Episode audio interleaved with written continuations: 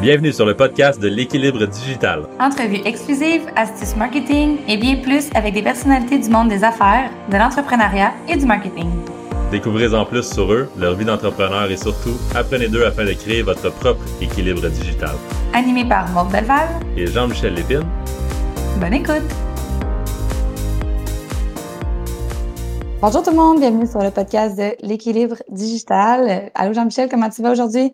Ça va super bien. Vraiment content de. J'ai jamais eu la chance de parler à notre invité d'aujourd'hui euh, directement. Ça va faire du bien de l'écouter. Je pense qu'il y a beaucoup à apprendre de ce gars-là. Oui, exactement. Mais ça fait un petit bout que je t'en parlais aussi que, bon, euh, Christian, tu devrais le suivre et tout ça sur LinkedIn. On va en parler un petit peu euh, plus tard. Donc, euh, ben, en fait, l'invité d'aujourd'hui s'appelle Christian Genet. C'est le père d'une ado, puis c'est un passionné de boxe. Euh, il a fondé une OBNL qui aide les jeunes turbulents à se réinsérer socialement. Euh, en 2000, il a démarré le groupe Sushi Taxi. Si vous avez jamais goûté à ces sushis-là, je vous conseille vraiment d'y aller. Ils sont vraiment excellents. il a démarré cette entreprise-là à partir de son appartement avec seulement 500 dollars sur sa carte de crédit. Il l'a revendu en 2016 alors qu'elle comptait plus de 300 employés et 18 succursales. Par la suite, il a fondé Buddha Station en 2018, une entreprise de repas pour entreprise de repas en fait pour les entreprises directement, donc en s'appuyant sur un frigo connecté et une application de paiement pour rendre disponible directement au travail des repas qui sont sains, artisanaux et abordables en tout temps. Donc, pour les gens qui ne te connaissent pas, Christian, euh, écoute, je, ça, je vais te laisser te présenter un petit peu, nous en dire un petit peu plus sur toi euh, et ton entreprise. Ben, en tout cas, enchanté. Jean-Michel, en plus, il met la barre haute tout de suite en partant. Il dit qu'on a quoi apprendre de moi. Je suis un maniaque de boxe. Il m'envoie un job en partant. Il n'est pas peureux.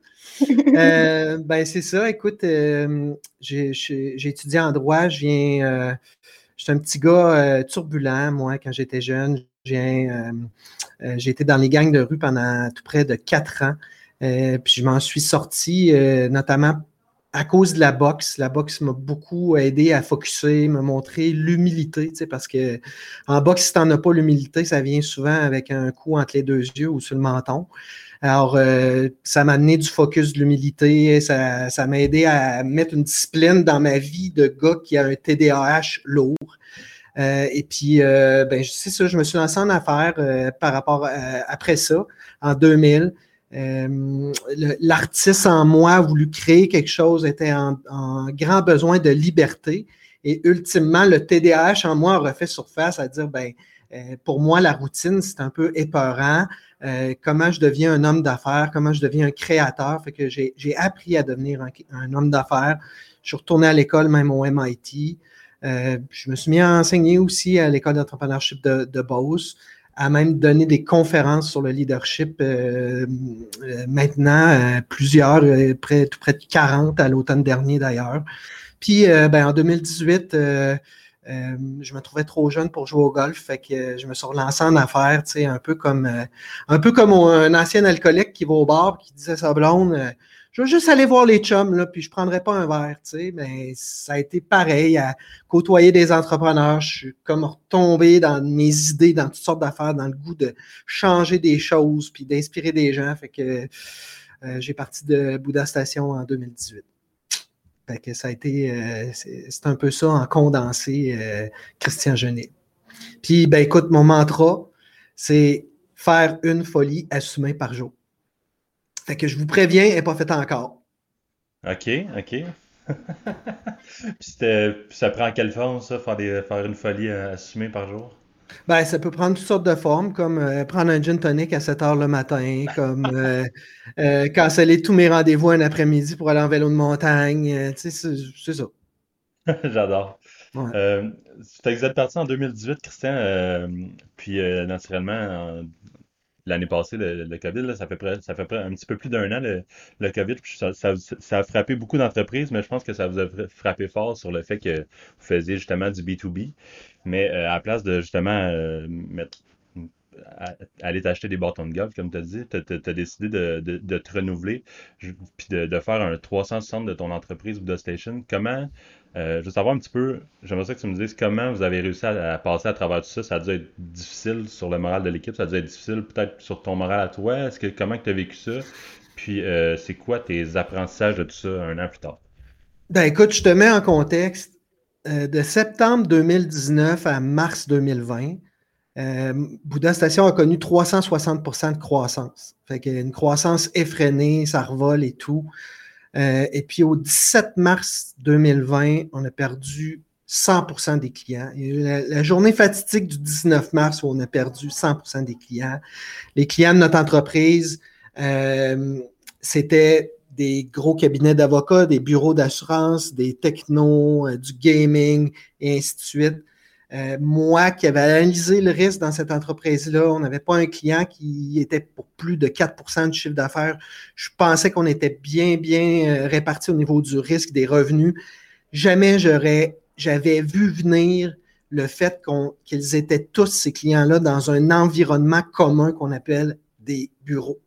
Et euh, ben, en mars 2020, euh, tout le monde le sait maintenant, avec les mesures sanitaires, le gouvernement a fermé les bureaux, puis jusqu'à ce jour, là, elles sont toujours fermées, en tout cas euh, pour l'instant.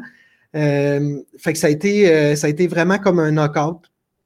je t'avoue que je suis un, fatigant de même dans la vie, moi, que à peu près tout ce que je vis de challenge, je m'appuie sur la boxe. Je m'appuie sur la boxe pour essayer de, de comprendre, de visualiser, d'essayer de rationaliser. Pour moi, la boxe, c'est comme respirer, puis c'est des réflexes.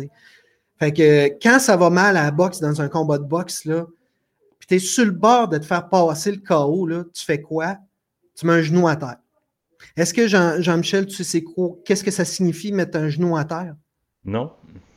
Quand tu mets un genou à terre dans un combat, l'arbitre intervient, puis il éloigne ton opponent mhm. dans le coin, il se met à compter jusqu'à 10. Tu un genou par terre, puis tu comptes jusqu'à 10. Puis tu sais, les boxeurs qui sont dans l'ego, là, en deux secondes, ils se relèvent là, comme si de rien n'était, là, puis là, ils, se remettent en jeu. Qu'est-ce qui arrive dans ce temps-là?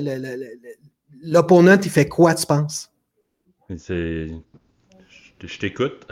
la, plupart du temps, là, l'opponent, il saute sur toi avec, il se rue avec ses coups les plus forts pour t'achever. Ouais. Mais le boxeur qui a de la résilience, là, il prend ses 10 secondes. Il prend ses 10 secondes, un, pour respirer, deux, pour envoyer un clin d'œil à son coach qui n'est pas à risque, c'est bon. Là, il check je suis où? Il reste combien de temps dans le round avant que je puisse aller m'asseoir sur le petit banc dans le coin pendant une minute?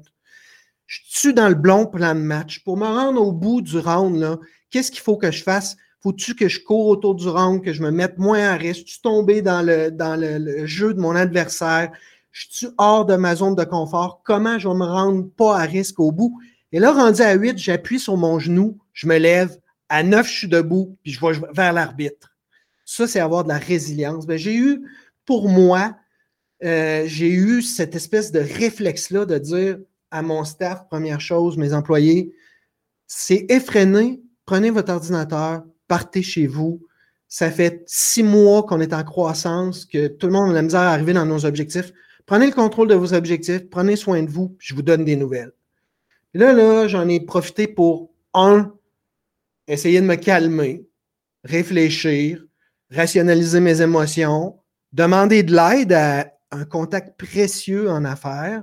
Euh, shoot out à Isabelle euh, Méthode, d'ailleurs, qui est euh, la présidente de Centraide Québec, qui est une très bonne amie. Et puis, à partir de ça, Là, je me suis ancré sur mes valeurs. C'est quoi mes valeurs? C'est quoi les valeurs de ma business puis les valeurs qui unifient mon team? Il y en a quatre. GYSD, élite, excitant, puis au bout du compte, la dernière, c'est rebelle. Fait que, un GYSD pour Get Your Shit Done. Ben, c'est la notion d'imputabilité puis de responsabilité c'est quoi ma responsabilité comme entrepreneur? J'en ai une certainement envers mes employés, d'en prendre soin. Deux, envers nos clients, qu'on s'est commis et on leur a dit qu'on allait prendre soin de leur santé, de leur ventre au travail. Mais là, la problématique qu'on a, c'est que le travail, là, c'est plus un point, c'est à peu près pour une entreprise de 200 employés, c'est 200 points. Euh, puis ensuite de ça, ben, je pense dans un moment où ça va mal de même, on a une responsabilité comme entrepreneur envers la société aussi. Je pense qu'il faut penser dans ces moments-là à conjuguer au nous là, plutôt que juste penser à nous-mêmes. Là, à partir de là, je me suis dit comment je peux être rebelle? Tu sais, être rebelle, là, c'est pas la façon dont tu t'habilles, c'est comment on peut avoir un sac de solutions qui est tout le temps plus gros que le sac de problèmes? Comment on peut être capable de déployer des choses que les, les autres n'ont jamais réussi? je me suis dit, là, il faut s'assumer, livrer les clients où ce qu'ils sont rendus. Puis il va falloir être élite. Pour moi, être élite, là, c'est calquer sur la boxe que l'élite de la boxe, c'est pas ceux qui deviennent des champions du monde. C'est ceux qui, sont tout le temps dans l'apprentissage, qui se remettent tout le temps en question, qui évoluent, qui côtoient les meilleurs parce que on boxe plus comme il y a 20 ans, on s'entraîne plus à la méthode de Rocky non plus, puis le sport a évolué, la société a évolué, le show a évolué, mais nous autres, avec Bouddha Station, là, là il va falloir trouver un moyen, au lieu de livrer 250 repas à un endroit, il va falloir livrer 250 repas à 200 endroits. Puis là, les commandes minimum avec les transporteurs, ça ne marchera pas. Il, faut trouver une façon d'augmenter le volume. On va doubler le volume, puis on va les offrir pour les banques alimentaires. Et là, j'ai dit à mon équipe, vous allez être élite parce qu'on va sortir de bord. Mais avant qu'on faisait, on livrait 100 entreprises. Maintenant, il va falloir livrer au-delà de 2000 personnes à des points, des pignons sur rue différents. la dernière chose, c'est qu'il va falloir être excitant. Fait qu'on a parti le mouvement Bouddha solidaire. On était les premiers le 21 mars 2020 à partir de Bouddha solidaire, c'est-à-dire à chaque commande qu'on livrait en télétravail, on la doublait pour les banques alimentaires. Euh, et puis en deux mois, on a remis un peu plus que l'équivalent de 106 000 aux banques alimentaires ah. sans jamais bénéficier de subventions. Ce, mouvement-là, je te dirais, a gardé mon équipe dans le jus, a démontré nos valeurs, parce que ce que je t'explique là, on l'expliquait de même aux clients, a aussi fait parler de nous selon nos valeurs, plutôt que de vouloir faire un, un coup de pub. Et puis, on a fait ça pendant deux mois mon entreprise. C'est fou comment l'équipe s'est liée dans un challenge comme ça. C'est fou comment mon équipe a comme pris confiance encore plus envers leurs moments, leurs leur, moyens, leurs, leurs expertises. Et puis, euh, deux mois plus tard, alors que le gouvernement commençait à s'organiser puis donnait des subventions à beaucoup de restos, beaucoup d'hôtels pour produire des repas subventionnés à 4-5 pour les banques alimentaires, on s'est retiré. Là, on a dépoussiéré nos frigos. On s'est dit, on est des pros de faciliter les repas en entreprise. On va retourner sur notre glace, parce que c'est elle, notre glace. On a dépoussiéré les frigos, puis on les a rentrés dans des environnements où on n'aurait jamais cru possible. Des écoles, des pharmacies, des usines. Parce que rappelle-toi ce que je te racontais au départ, nous autres, notre client type facile avec qui on a un fit, c'est des bureaux. Mais là, mon équipe avait tellement pris confiance, c'était fou. Euh, ils se croyaient tout possible, puis ça nous a, permis de rentrer ces frigos-là dans bien des environnements qu'on trouvait difficiles au début. Fait que ça a été, euh, je te dirais, euh, beaucoup d'émotions, mais des moments vraiment intenses avec mon équipe qui, franchement, font en sorte que j'ai un attachement émotif solide envers ces gens-là. Ça, porte temps l'équipe naturellement, puis ton équipe est vraiment solide de s'être alliée sur cette cause-là, mais je pense qu'il y a aussi beaucoup attribué à ton, à ton leadership en t'entendant parler là, pour, pour jamais t'avoir suivi. Euh, juste là, t'écouter parler clairement, il y a une grosse partie qui est reliée à toi. Mais félicitations, c'est vraiment, vraiment super intéressant. Ben, euh, tu sais, tu parles de leadership, euh, Jean-Michel. Dans ces moments-là que c'est dur, je pense qu'il faut le dire, il faut le nommer mm-hmm. à son équipe, de dire, tu sais, on est à risque, on a mangé une solide. Euh, c'est effrayant. Je crois en vous. Qu'est-ce que vous voulez faire? Voulez-vous être sur le chômage puis on met un business à off jusqu'à temps que la crise euh, se passe ou on fait un projet? C'est une décision qu'on a prise ensemble. J'ai dit, moi, j'ai un projet à vous proposer, mais ça ne veut pas dire que ça va marcher non plus, mais puis ça ne veut pas dire que ça va être la solution, mais on va l'essayer. Fait que c'est, je pense qu'il faut, dans des moments où c'est dur, le nommer puis comme il faut, plutôt que jouer au Superman. Ton analogie à la boxe est excellente. Tu as pris un moment euh, pour reculer, Qu'est-ce, que, qu'est-ce, qu'est-ce qui se passe? Tu as pris conscience du problème, tu as décidé de penser en termes de solution plutôt qu'en problème, pour euh, rephraser une des phrases que tu as dit. Puis vous avez rallié les troupes pour euh, attaquer ce, problème-là, puis vous renouveler euh, dans, une, dans un carrément dans votre business model au complet. C'est, vraiment, vraiment hallucinant. En tout cas, merci. c'est là qu'on voit la force vraiment d'une équipe aussi. Puis justement, comme euh, Jean-Michel disait, c'est de, de faire une pause puis d'analyser ce qui va se passer puis qu'est-ce qu'on va que vous allez prendre comme direction. Puis ça, je pense que ça a été une grosse force que tu as pu faire de dire qu'on prend une petite pause puis je regarde vraiment les solutions qui, qui s'offrent à nous. Puis moi, je suis curieuse de savoir un an plus tard en ce moment un peu comment vous vous situez par rapport à bon, tout le chemin qui a été fait en, un an et demi par suite euh, post-COVID, si je peux dire, mais même avec, avec la troisième vague et tout ça. Ben, je retiens ta question, là, 30 euh, secondes pour faire un aparté puis te dire, tu sais, ben à la boxe, c'est pareil. On a monsieur, madame, tout le monde qui ne connaissent pas beaucoup la boxe, là, quand on leur demande les, meilleurs boxeurs, là, c'est, qui? Puis de, de facto, c'est, les gérants d'estrade, ils peuvent dire c'est ceux qui frappent fort ou ils frappent vite. Ben, les meilleurs boxeurs, c'est ceux qui sont capables d'encaisser. On dit qu'ils ont le menton dur. Ben, les meilleurs entrepreneurs, c'est pas ceux qui ont les meilleures idées, c'est ceux qui sont capables de recevoir des coups puis de se relever. Je pense que l'analogie, elle est pareille. Tu sais, euh, mm-hmm. euh, puis euh, bon, qu'est-ce que tu me disais un an plus tard? un an plus tard, ben, d'abord, on a déménagé le siège social. On n'avait pas de siège social.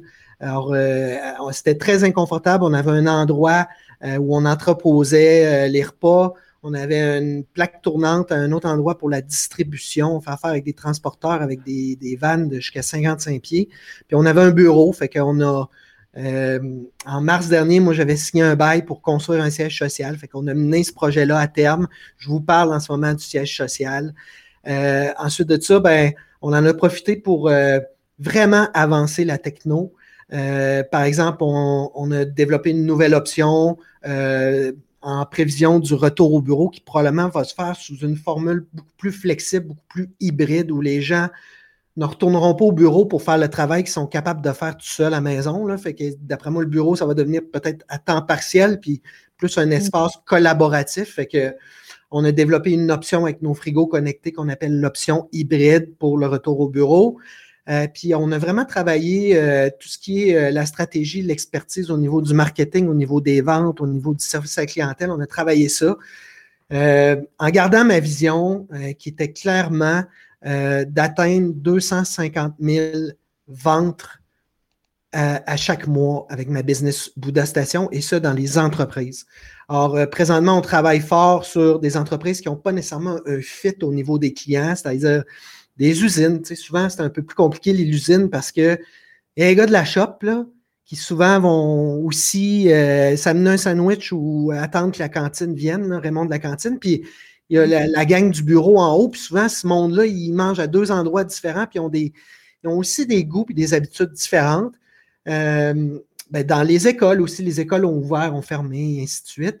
Mais là, présentement, on s'est, je te dirais, la dernière année, on a gardé la vision, puis on a, on a dû travailler l'expertise, quelque chose qui, dans une business, m'aurait pris six ou sept ans à avancer. On l'a fait en un an.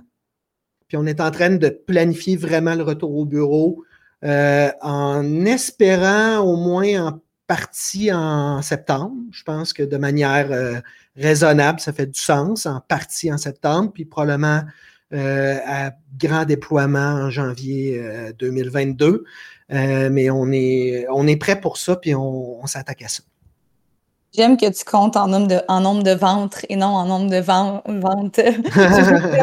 J'aime vraiment ça. Euh, Effectivement, il y a un petit air de rajouter. Oui, c'est ça. Non, j'aime vraiment ça, c'est original. Puis euh, pour sortir un peu de, du sujet bon, de, la COVID et tout ça, euh, il y a quelque chose que je voulais parler qui est super intéressant de ton côté, qui, qui, qui m'a beaucoup, dans le fond, qui m'attire beaucoup là, sur LinkedIn quand que je vois justement tes contenus, je suis tout le temps porté à le lire. Puis on, on explique souvent à nos clients justement que c'est important de sortir un petit peu euh, de, de, son produit ou de son service, puis de bâtir un peu son personal branding sur les réseaux sociaux. Et je pense que tu es vraiment un, bon exemple en matière de création de contenu euh, sur LinkedIn. Puis je voulais que tu nous expliques un petit peu ben, comment tu as réussi à en arriver là, dans le fond, là, à travers ta stratégie de contenu. Ben, ben en partant, ma job, c'est euh, d'être le leader à Bouddha Station.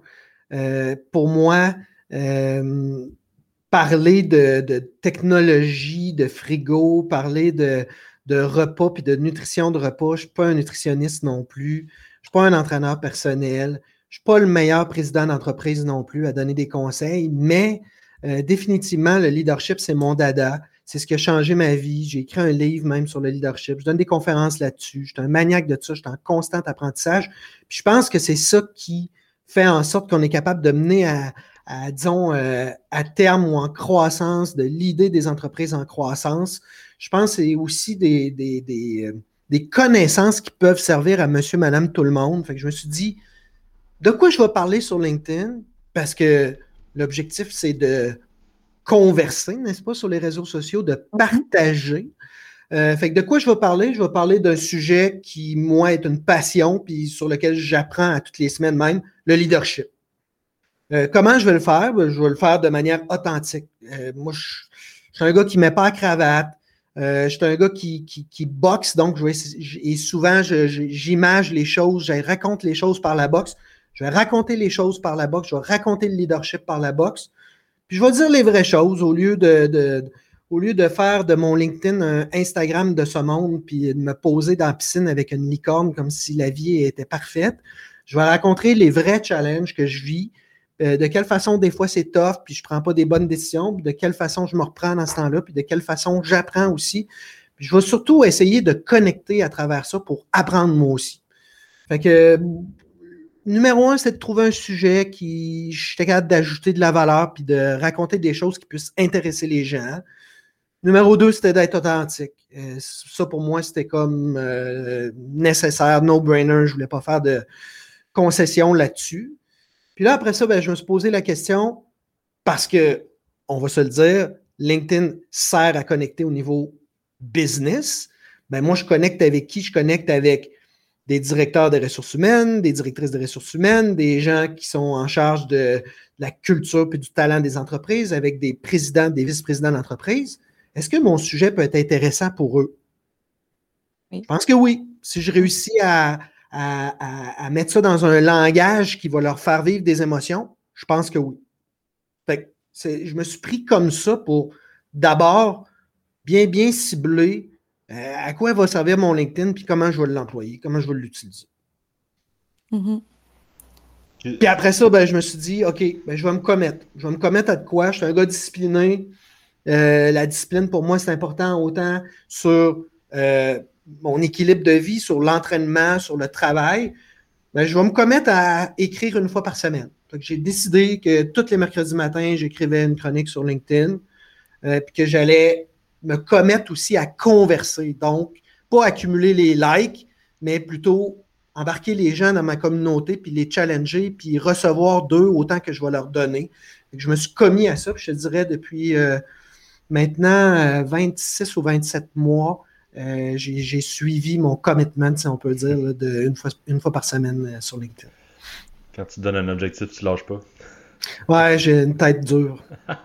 c'est bon une fois par semaine parce que moi, je vois sans cesse ton contenu. Fait que même à une fois par semaine, le contenu a de l'impact parce qu'au niveau de bon, de l'engagement qui est suscité aussi au niveau de ton contenu. Moi, je le vois toujours apparaître, ton contenu dans mes euh, dans mon actualité. Là. Fait que à une fois par semaine, je pense que ça prouve que oui, c'est bien de publier souvent, mais que la fréquence, le, le but, c'est d'être constant aussi, comme qu'on le dit souvent. Là. Fait que... Mais euh, toi qui es une pro, là, Maud, justement, euh, tu recommandes à quelle fréquence à tes clients?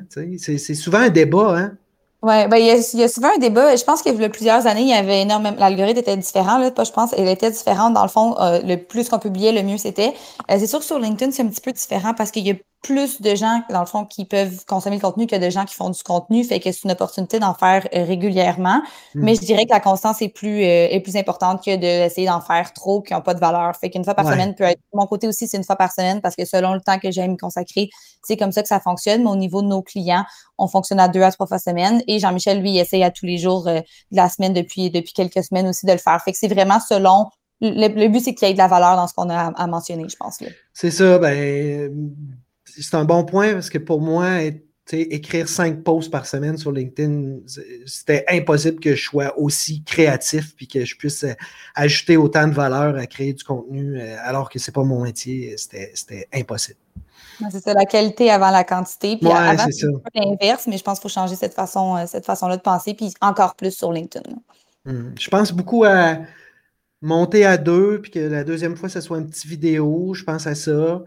Euh, je ne suis pas encore convaincu des vidéos sur LinkedIn. Euh, je ne sais pas. Là, euh, en tout cas, vidéo sous-titres ou vous autres, votre, votre, point de vue là-dessus, vidéo ou pas sur LinkedIn? Je pense que ça va s'en venir. Là. il y a vraiment peu, même parmi les, les têtes reconnues qui, font, qui ont une bonne stratégie LinkedIn. Je vois pas tant la vidéo sur LinkedIn quand même. Mm-hmm. Je pense que ça va s'en venir quand même parce que c'est quand même le, un, outil vraiment fort. Mais par contre, ça va peut-être pas avec la façon qu'on consomme LinkedIn, qui est justement dans une optique de, de, de, réseautage. Fait que tu vas être là pas longtemps sur ton desktop pendant que tu travailles.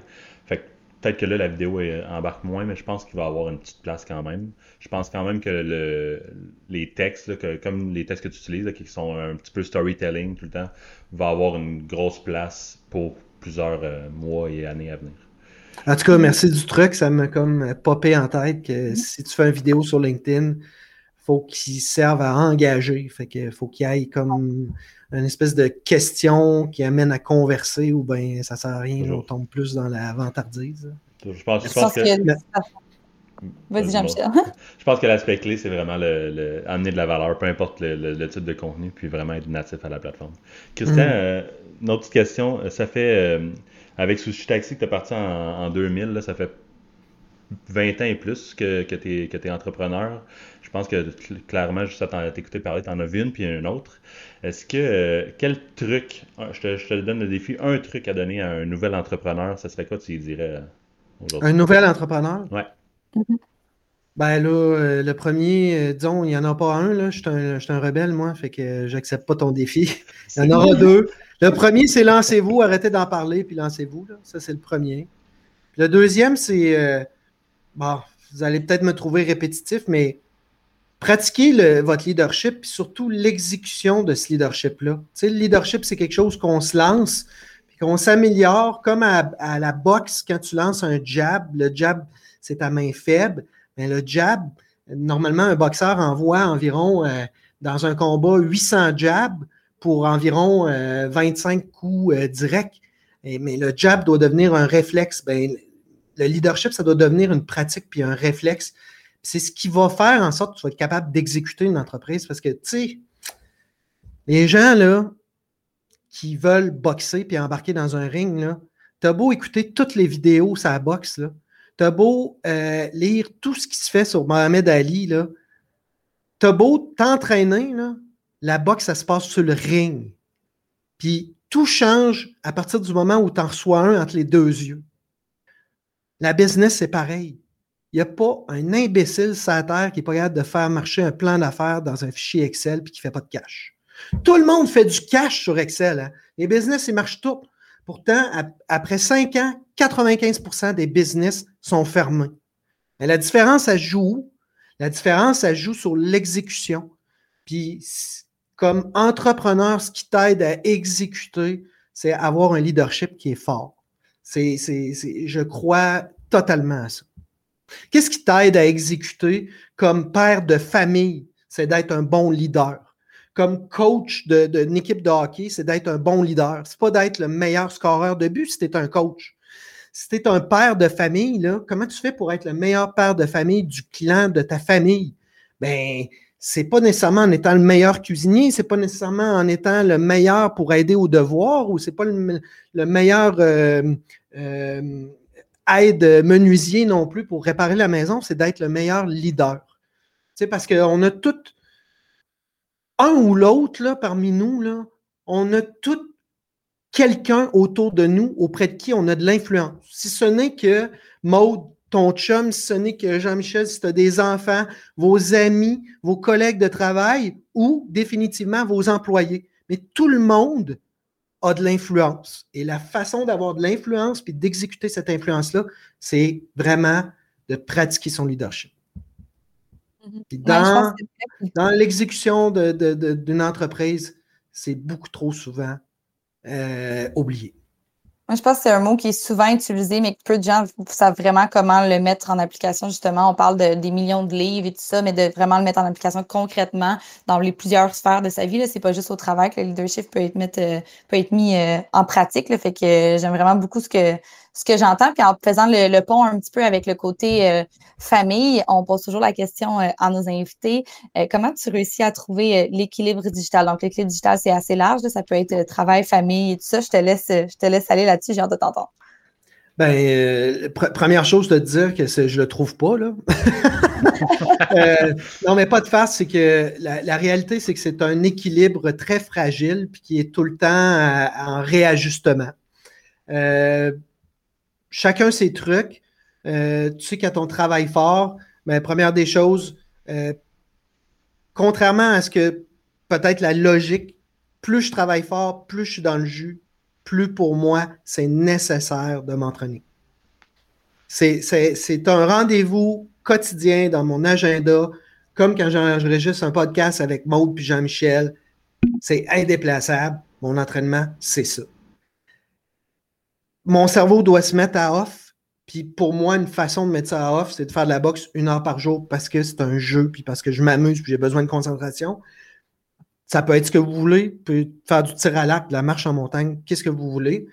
Bouger une heure par jour, pour moi, c'est vital. Ça met mon cerveau à off. C'est même pas pour avoir des gros bras ou le meilleur cardio au monde. C'est mettre mon cerveau à off.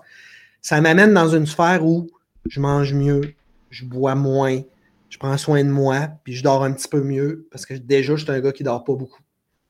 L'équilibre pour moi, c'est tous les matins, 10 minutes de il y en a qui appellent ça de la méditation. Moi, j'appelle ça un 10 mindful minutes. De voir dans quelle émotion je suis, qu'est-ce qu'il y a pour moi dans cette journée-là, puis de quelle façon je vais gérer mes émotions, puis je vais les choisir. Euh, 10 minutes par jour. Et puis définitivement, le soir, après 8 heures, obligatoire, plus de ordinateur, plus de téléphone, plus de tablette après 8 heures, obligatoire.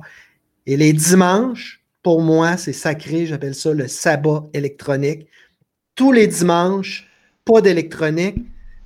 Eh, écoute, les, gens qui sont autour de moi, ils savent, ils passent les messages euh, par des gens autour, mais je ne prends même pas mes messages textes. C'est une journée de sabbat électronique. Euh, ce qui, au départ, était un peu angoissant. Euh, un peu angoissant de dire si je vais à l'épicerie quand j'attends, je fais quoi? je vais je vais faire du ski de fond, euh, tabarnouche, qu'est-ce que j'écoute? Euh, ben, je vais me trouver un vieux euh, iPod qui n'est pas connecté pour écouter de la musique. mais message texte, le monde, non, ben non. Puis c'est pas grave si tu prends pas tes emails, puis les choses que tu vas manquer. mais c'est fou comment je suis passé de l'anxiété à avoir hâte à dimanche. Puis plus ça avance, plus le lundi matin, là, je suis comme, avant, j'ouvrais ça à 5 h du matin. Là, j'ouvre ça à 6h35, 6h40, 6h45 parce que j'ai comme un peu peur de l'avalanche de tout ça. Là. Mais même autour de moi, ça s'est placé parce que les gens qui me connaissent le savent que le dimanche, je meurs électroniquement. Ça me fait beaucoup de bien. Donc, on parle pas de on, parle pas de vraiment juste pour recevoir euh, tes, tes, emails ou tout ça. Tu parles vraiment de pas avoir ton sel du tout dans tes mains. Donc, pas d'appel, pas de message texte, zéro. Vraiment le, cellulaire, l'ordinateur, il, ne me parle pas cette journée-là. Exact. Wow. Fréquent au début, je te dis. Après ça, wow. Tellement que ça fait du bien, tu peux pas croire à ça. C'est fou. Même au début, on est. C'est fou comment on devient euh, bored, euh, on devient ennuyé facilement. Parce qu'on a, dès qu'on est ennuyé, on sort ça. Hein? Tu attends l'épicerie, euh, tu es en deux affaires. L'hiver, l'auto réchauffe, je m'en mets en ski de fond. En attendant, c'est tout le temps ça le réflexe. T'attends. Dans le temps qu'on avait le droit d'aller manger euh, dans un restaurant, tu es assis au bar, t'attends, tu es tout seul, t'attends un ami, tu fais quoi? Tu gosses. Tu es tout le temps là-dessus. Mais c'est fou comme quand tu prends une habitude comme ça à tous les dimanches, ah ben là, Colin, et tu recommences à faire de la musique tu te fais fait, à mettre un casse-tête, tu te mets à écrire, tu te mets à faire toutes sortes d'affaires que, oublie ça avant, la réponse à ça, c'était de gosser sur ton téléphone. Mm-hmm. C'est fou. Ouais. Je pense qu'il y a beaucoup de gens qui, vont écouter et vont dire que je ne pourrais jamais, c'est impensable. Comment tu as, fait le processus pour en arriver là? Est-ce que tu as commencé comme. C'est vraiment une détox, je veux pas, parce qu'on est vraiment habitué. Fait comme les réflexes qu'on a, c'est instinctivement, c'est le téléphone, mais est-ce que ça a commencé par une demi-journée ou ça a vraiment été du jour au lendemain le dimanche? Je sais que, comme tu disais, tu es quelqu'un qui fonce. je, ne vais tellement pas te donner la réponse que tu penses. Ça a commencé par 12 jours straight. OK. Euh, à Noël dernier, j'étais vidé physiquement, émotivement, psychologiquement, vidé. Euh, je dormais plus. Euh, je, sincèrement, les actions que je fais en une heure au travail, ça me prenait quatre heures. J'étais vraiment au bout du rouleau. dans un moment où justement, on ne peut pas voyager. Tu ne peux pas décrocher et dire je m'en vais faire une folie à X en plongée sous-marine, n'importe quoi. Tu peux pas. On est pris, tout le monde, dans cette espèce de crise-là. Je me suis dit, je vais me payer ce luxe-là. C'est ce que j'ai fait pendant 12 jours à Noël dernier. Ça, là, ça a comme été le décrochage, ça a comme été euh, la cure, si on veut, de désintoxication qui m'a permis de me rendre à, cette espèce de discipline-là, de le faire maintenant systématiquement tous les dimanches. Et si, tu sais, très honnêtement, je me suis rendu, euh, comme très souvent dans ma vie, je me suis rendu, c'est-à-dire à recevoir une bonne claque à la gueule, puis dire, il, faut que je décroche sans ça, là, je, je, je, je, vais je vais me brûler, je vais faire un burn-out, je, je me comprends plus, je suis fatigué, je suis émotif, blablabla. Euh, et ça a été par réflexe parce que je me sentais solidement sonné. Mhm. Je pense que c'est d'essayer justement de, se comprendre là-dedans puis de savoir c'est que sont nos limites parce que on travaille souvent un petit peu plus, puis on s'ambitionne, puis on s'ambitionne, puis OK, là, je sais que comme ma limite est là, puis aujourd'hui j'arrête ou le week-end j'arrête, ou de savoir quand on en a besoin, je pense que c'est super important. C'est fou comment la limite physique, elle est acceptée socialement, même on la comprend, euh, que bon, euh, tu sais, à un moment donné, euh, si tu es habitué de courir 10 km puis tu t'en vas en courir 18, probablement tu vas être fatigué puis ta limite va être atteinte et ainsi de suite. Mais la limite psychologique, c'est fou comment c'est quelque chose de tellement abstrait. Puis on a la misère, un, à la reconnaître, à la détecter, à l'assumer, mais même à en parler autour de nous. Euh, c'est, ça prend une certaine humilité pour reconnaître quand tu t'entraînes ou quand tu es avec des amis, de dire moi, la, sortie de vélo de montagne, c'est assez. J'en ai fait deux heures, j'étais au bout du rouleau. Ah mm-hmm. j'ai monté assez de côtes aujourd'hui. Mais la limite, on dirait psychologique, on a de la misère encore, c'est encore tabou, on dirait, à reconnaître ça envers nous-mêmes, puis à l'assumer envers les autres, ou encore mieux, à être là pour peut-être aider les gens autour de nous, puis les, les, signer de la prévention autour de nous. Tabarnouche, on n'est pas rendu là, hein? Ah, vraiment, c'est fou là, ce que tu dis. On le voit là, à travers beaucoup de gens. Puis je pense de plus en plus, ça devient accepté. Puis de plus en plus, les gens se permettent de le communiquer aussi. Fait que je pense que c'est juste quelque chose qui va évoluer euh, du côté positif. Puis les, les, effets aussi négatifs de toute la pandémie que ça a causé en ce moment au niveau de la santé mentale. Je pense que y a, ça amène beaucoup de questionnements, beaucoup de réflexions. Puis euh, ça s'en va euh, d'un côté très positif de ce côté-là. Ouais, en espérant qu'on tombe dans la prévention plutôt que la curation, justement. Tout à fait, exactement. Donc, écoute, merci Christian euh, pour ton temps. C'était vraiment un plaisir de te recevoir aujourd'hui. Euh, pour ceux et celles qui veulent suivre euh, Christian, vous pouvez le suivre sur LinkedIn, Christian Genet. vous pouvez aussi aller suivre sa page d'entreprise sur les autres plateformes. donc, sur ce, merci encore Christian et à la prochaine. Hey, salut gang, vous deux.